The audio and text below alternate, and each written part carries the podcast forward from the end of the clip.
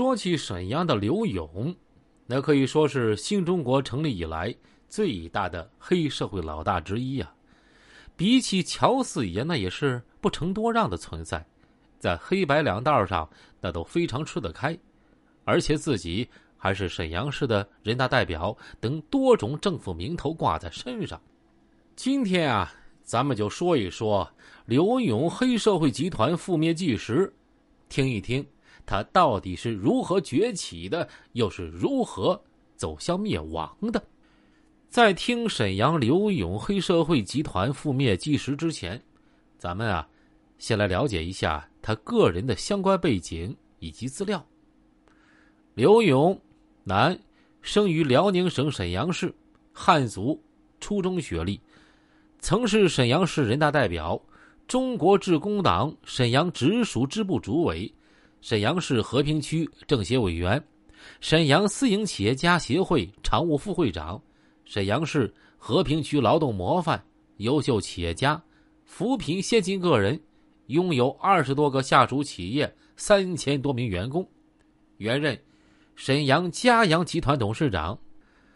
刘勇犯组织领导黑社会性质组织罪、故意伤害罪、抢劫罪、敲诈勒索罪。私藏枪支弹药罪、妨害公务罪、非法经营罪、偷税罪、行贿罪。两千年七月十一日被沈阳市公安局刑事拘留。同年八月十日，经沈阳市人民检察院批准逮捕，被中华人民共和国最高人民法院罕见的提审、再审改判死刑，立即执行。两千零三年十二月二十二日，被处以死刑。这个刘勇啊，因为家乡的一次水灾救下一个中年男子，后来他女儿啊就嫁给了刘勇，助他起步。刘勇是靠开超市起家的，例如百家超市、嘉阳广场。刘勇也是政治上的替罪羊，当时他和穆随新、马向东关系非常不一般。传闻刘勇敢当街放枪打警察，敢把沈阳副市长儿子打残废。诸如此类事件，可见刘勇非常不一般。一次偶然的事件，彻底改变了刘勇人生的轨迹。一九九二年七月，孙树鹏这位当时在辽沈黑道上有些名气的人物，在刘勇家和刘勇因琐事争吵起来。当时，刘勇一位刚从监狱出来没多久的小兄弟吴敬明，拿出自制火枪，朝着孙树鹏就是一枪。事后，孙树鹏因恪守道上的游戏规则没去报案，刘勇出面赔了孙树鹏一笔医药费，摆平了此事。正是从那时开始，道上的英雄豪杰们开始对刘勇刮目相看了。刘勇终于体会到什么叫做“枪杆子里出政权”的道理，从此啊，一发不可收拾。其实之前刘勇在黑道上已经小有名气。早在八十年代就做过一起血案。一九八九年九月十一日晚上八时许，刘永因怀疑啊，他当时的女朋友孙曼江和全国青年运动会演唱大会主题歌的歌手宁勇关系暧昧，纠集宋建飞以及张俊民、姜铁刚、陆洪武等人在沈阳市和平区水上乐园歌舞厅附近毒打宁勇，造成重伤。后来，宁勇爬着上路打出租车，到了陆军总院，才捡回一条命。一九九二年十月六日，当时已经在黑道颇有名气的刘勇，为了给另外一个被自己罩着的兄弟出气，率领几个出手凶狠的手下，持军刺五连发猎枪，在某饭店追砍张少波，不料被当时正在饭店的沈阳和平区公安分局刑警队长孙明。河源路派出所的副所长刘宝贵撞见，刘宝贵一边鸣枪示警，一边举枪命令追赶的人们放下武器，双手抱头站好。刘勇还真没把警察当回事儿，